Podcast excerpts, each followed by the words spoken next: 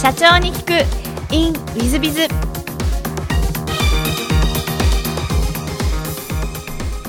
ィズビズの新谷です。先週の続きをお聞きください。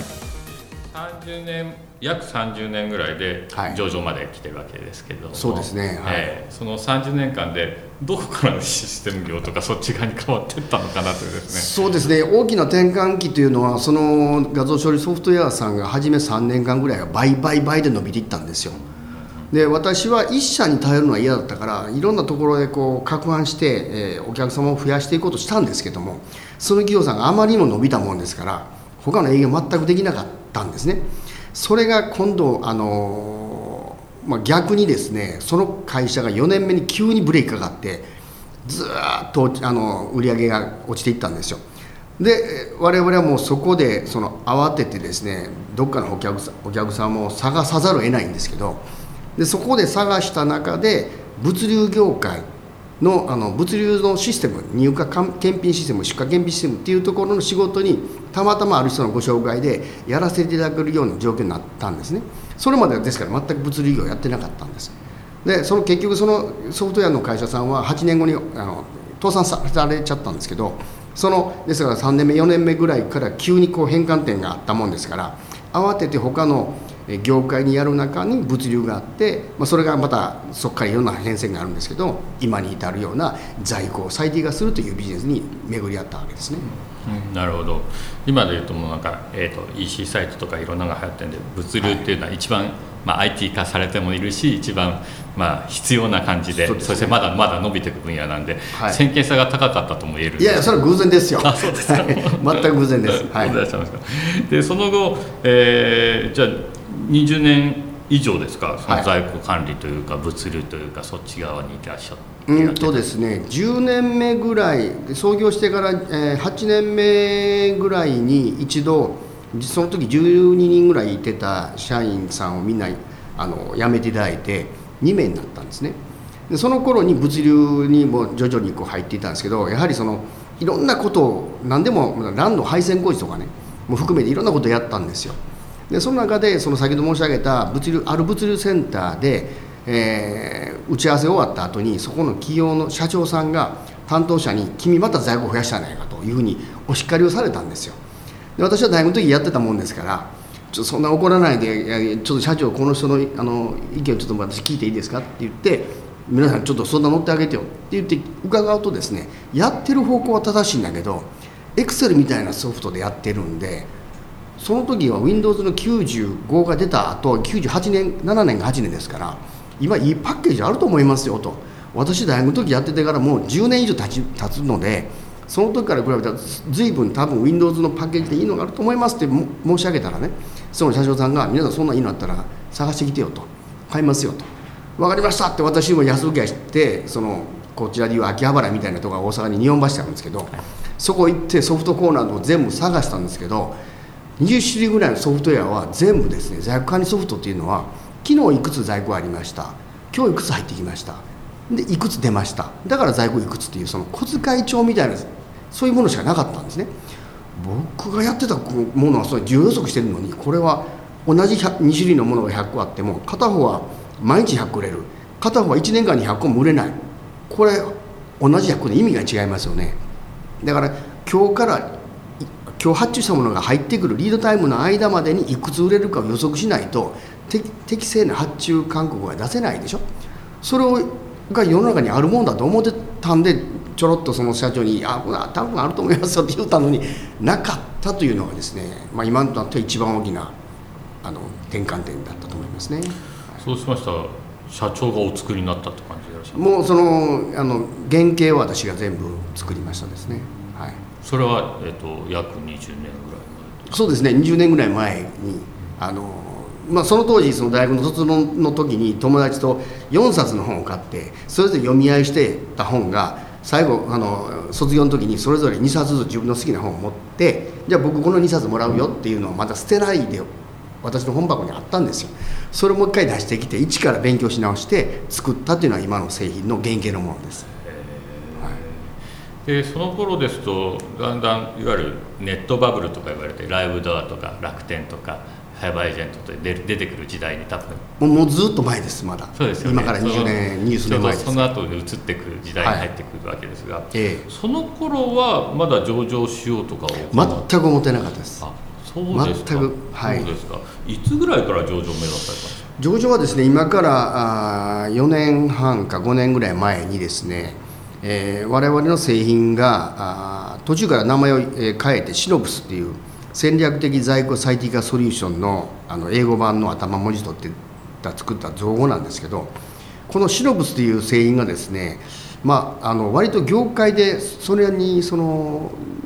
まあ皆さんご理解いただくようになってですねで上場企業さんからオファーが入ってくるようになったんですよ。まあ、えー、パートナーさんも上場企業さんばかりがついていただいたりしてですねでエンドユーザーがその上場企業さんが増えてきてダイレクトにオファーとかも来るようになってきてですね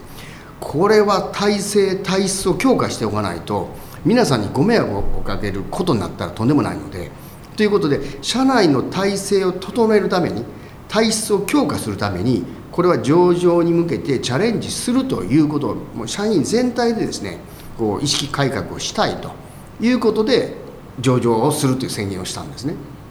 それまでじゃあ30年間だったら一回も上場を目指そうなと思ったことはないということでい。やあの皆さんがこうその時はベンチャーいう言葉が流行ったんでベンチャーして上場しようねみたいなことを言われたことはありましたけど私本気でですね、うん、やろうというようなことはちらっと思ってもあこれは無理だなということの繰り返しが2回ぐらいありましたかね。でも今回は本当やっぱやらないとダメだというような場にお、まあ、追い込んでいただいたというようなあ、まあ、周りの環境がねそういうことだったので、えちょっと今までとは全くその、え気持ちの入れ方は変わりましたね。割とあの私も上場コンサルタントでいろんな企業さんのご支援もしてるんですが、えー、上場企業さんたちを調べ上げると割と創業10年以内とかそういう企業さんが多いのに、割と御社長めでいらっしゃるんで超 長いです珍しいパターンだと思うんですけども、ね。はい、えーと、周りからの反対とか、えー、監査法人や証券会社が無理だよとかそういうことはあまりなかったんですか？いやそれはなかったですね、えー、あのビジネスモデルとしては私はもう、えー、何年も前から確立するためにいろいろとこう試行錯誤を今から、えー、20年ほどこの製品をやり始めてからきっと素晴らしいものは世の中にあるかもしれないというその半信半疑なところを続けながらやっぱそのブロー社になるためにはどうしたらいいかということをいろいろとまあ長い時間がありましたからね工夫できたのがまあ良かったのかもしれませんけど。あの多分あのリスナーの中で、えー、30年40年経営されてる方はうちも目指せるかなと思ってらっしゃるんじゃないかなとそうですね15年ほど前に経営理念をですね、えー、一本にしようということがありまして、まあ、その辺からその、まあ、上場するどうのこうのは私はあんまり全然考えてなかったんですけども、えーまあ、世の中に対してですね意義のある企業にするということで15年ほど前に経営理念を含めて全部その方向性を決めたんですね。ですからその辺からその、まあ、しっかりとやっていかないと、まあ、社会的な責任があるというようなことは上場運動にかかわらずね、えー、考ええー、改めたということはありましたですね。なるほど。はい。えー、上場するにあたってあの、えーまあ、社内の体制とかいろいろやらなきゃいけないわけですよ。内部統制とかね、はいはいはい、ご苦労された点なんてございましたでしょうか？いやまあ大体もう想像してましたから別にでまた順調にいきましたしね2年半ぐらいで、えー、最短で上場できたみたいですね、あの監査おじさんから言われてもそうですし、えー、証券取引所さんからも非常にあの指摘もほとんどなくてですね、スムーズにいけたと思ってますね。はい、じゃあ、もともとしっかりしてやってらっしゃったということも言えるのかもしれないですね。いや、32年やってますからね。なるほど、なるほど。はい、答えらっしゃいますか。えっ、ー、と、そうしましたら、もしよろしければですね、今現在やってる御社の事業内容について、ちょっと宣伝があったらお話しいただけたら、はい、どんな事業をやってらっしゃいますか？そうですね。あの消費財を扱う製廃販、えー、流通産層ですね。それすべてに我々が、えー、各業態業界に応じたですねコアの需要予測のエンジンを提供してですね、えー、在庫にかかる人物金時間情報を最適化する IT ソリューションを成功す、えー、提供することで限りある資源を有効活用すると。これはえー、先ほどから申し上げている我々の経営理念なんですけれども、まあ、それを実現するために、えー、製品サービスを提供しているというようなビジネスモデルですね。なるほどはい、ありがとうございます。そうしましたらちょっと違う質問をさせていただけると思うんですが、事前にあの好きなもの好きなのことで、あの大変社長さんは論理的でいらっしゃいまして、えー、屋外で複数人で行うものと屋内で1人で行うというふうに分けてお答えをいただいてまして非常にやっぱり理系出身で論理的でいらっしゃるなというね珍しいあのお答えの仕方をいただいてるんですがヨットゴルフテニス読書映像鑑賞ということでおっしゃってはいただいてるんですが、はい、まああのだこういうふうにあの屋外で複数人で行うも屋内で一人で行うこういうふうにお答えする方に私興味を持ってしまいましてですね。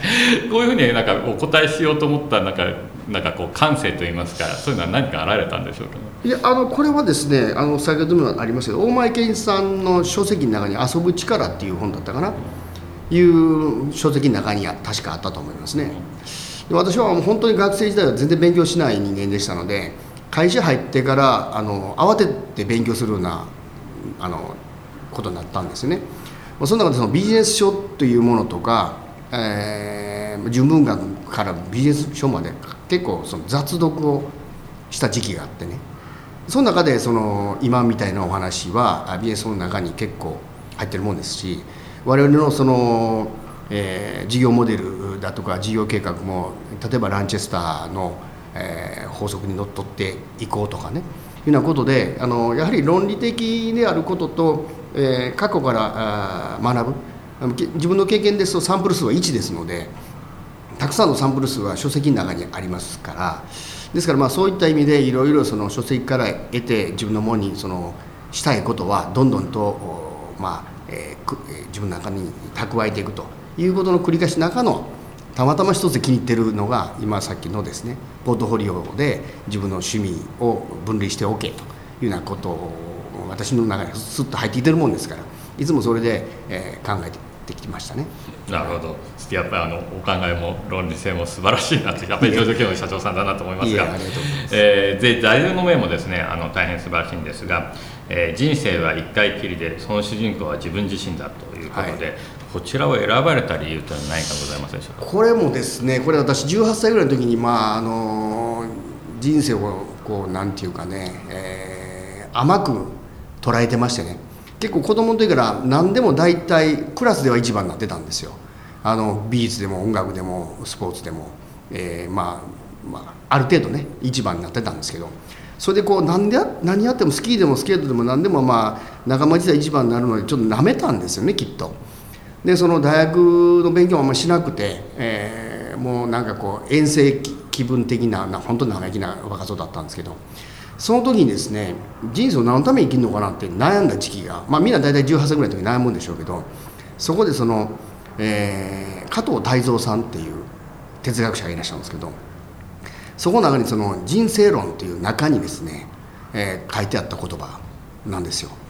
それは非常に私の腹に落ちてですねまあ、それ以来一生懸命生きるということが私はもう、まあ、指針として自分の人生の指針として、え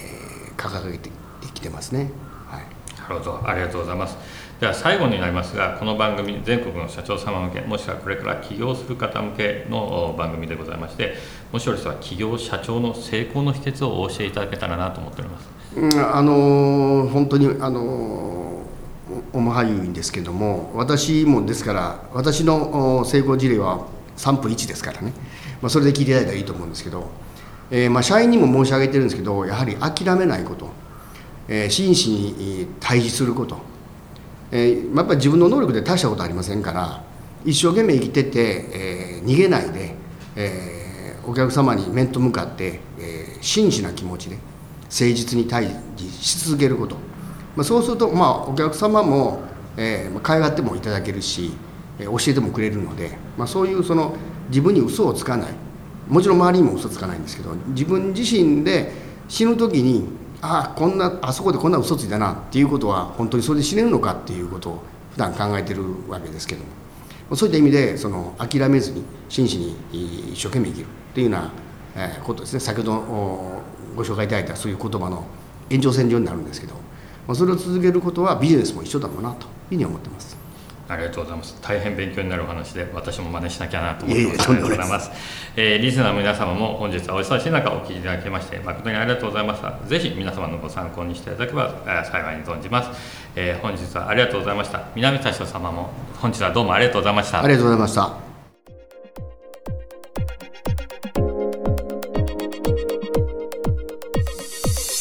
本日の社長に行くインウィズビズはシノプス、えー、昨年12月上場の南谷社長様でいらっしゃいました。いや素晴らしい社長様で先ほどお年までお聞きしたんですが63で上場企業の社長に初めてなられたということでそれまで上場を目指してなかった、えー、ここはもう上場すべきだと思って決断されてそして最短の2年半でいってるということですからいや素晴らしい社長様でいらっしゃいますねですしまあまあやっぱりあのお顔を見ても自信があられる顔が見られてあこういう社長様に私もなるべきだなと本当に思うような社長様でいらっしゃいました、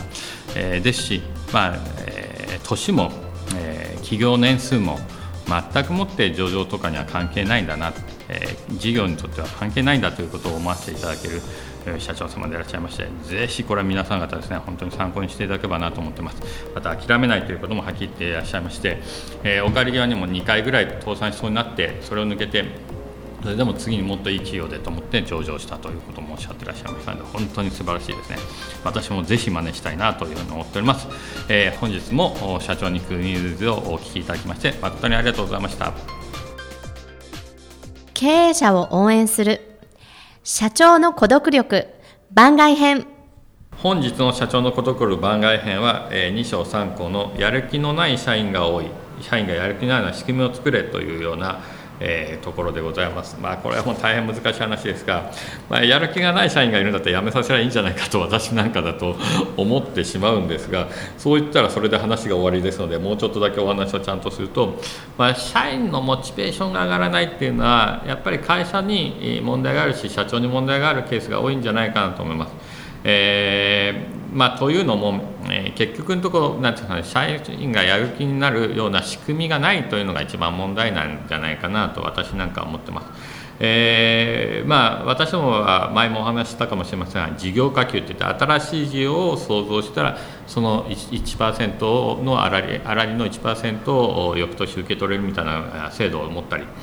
または社員たちが自立をし自らがチャレンジすることができる環境を整えたりとそんなようなことをうちの社内では行っております。それはやっぱりそういうことの積み重ねがやる気になっていったりするわけなのでそういう意味では人事評価制度を見直すとかまたは報奨金を出すとかそんなことも必要なんじゃないかと思います。え一方でもう一つはやっぱりやる気という部分では社長さんがきちっと声をかけてあげるというのも大変必要なんじゃないかなと思います。えー、私どもでも昔、えー、まあ、うつ病になって辞めた社員も昔いたんですけども、えー、大昔ですがそれはなぜかというと私が見守りすぎててちょっと声をかけるのを少なくなってしまったと。こういう時があったわけですね。そういう意味合いでいくとやっぱり、えー、どうだ頑張ってるかでもいいですし場合によっては、えプライベートを聞いてあげたりとかああいうことも必要かもしれませんし、えそれぞれ社員に目をかけてあげるというのが社長さんの一番の役目かもしれません。そういう意味で、えー、まあ、やる気という部分もあるし、えー、社長が見てくれてるという部分もあるかもしれませんし一方で、えー、何でしょう新しいことをやるということのチャレンジという部分もあるのかもしれませんがそういったことを仕組みとして揃えていって、えー、ちゃんとやっていくということができると一番いいんじゃないかなというふうに私自身は思っています、まあ、ぜひ、えー、やる気のある社員を育て、えー、良い会社にしていっていただけたら嬉しいなと思ってます、え本日の社長の孤独力番外編はここまで。また来週。